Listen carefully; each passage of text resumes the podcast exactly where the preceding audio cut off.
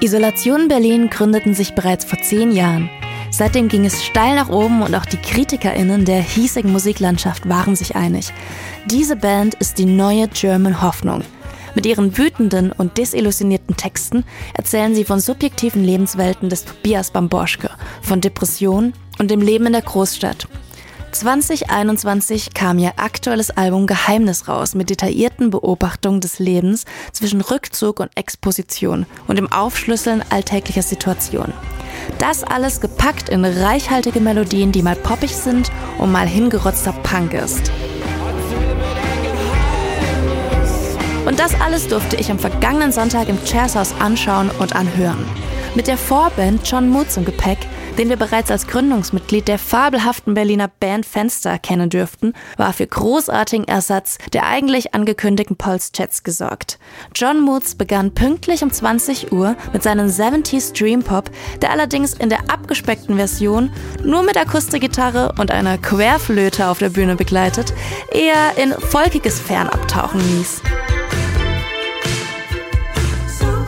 Wer John Moods in voller Drums, E-Gitarren und Synthie-Besetzung sehen möchte, kann sich den Gig am ersten Festivaltag mittwochs auf dem Reeperbahn Festival anschauen.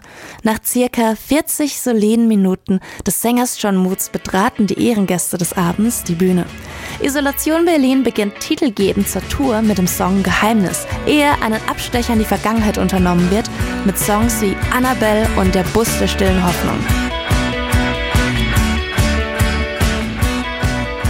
Im stetigen Wechsel zwischen Songs aus den älteren Alben und den neuen wird es mal leise und melancholisch, ehe es wieder an Lautstärke zunimmt und das Publikum zum Mittanzen und Mitsingen animiert. Das Jazzhaus war leger gefüllt mit einer tanzenden Masse in den ersten drei Reihen, während in entspannten Gefehlten im Hintergrund die interessierten und neugierigen ErsthörerInnen standen. Wer sich ausleben wollte, hatte also Platz zum Tanzen. Auch nach längerer Pandemiepause hat die Band nicht im geringsten an Intensität nachgelassen. Im Gegenteil, man hatte das Gefühl, dass die Pause sehr viel Dringlichkeit und Kuration in die Show und Setlist gebracht hat. Am Ende des ersten Konzertteils kam man aus dem Überschwänglichen gar nicht mehr heraus, als Fahr weg, Kicks und Wahn aufeinander folgten.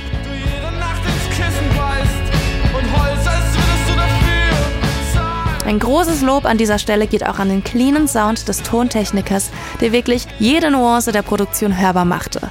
Nach einer kurzen Pause dann die Zugabe, die fulminant aufgebaut war. Ganz leise mit verzerrten Riffs beginnt der Good Vibe Song Aquarium, bis er sich dann erkennbar zeigt und mitreißt.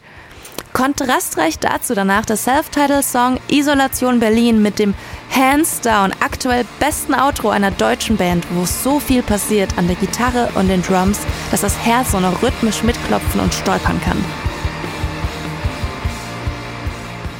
Als das Publikum tost und aufgelöst im Outro entgegentobt, wird das Konzert mit dem Hildegard Knefartigen Song Enfant perdu in Chanson Manie gefühlvoll beendet.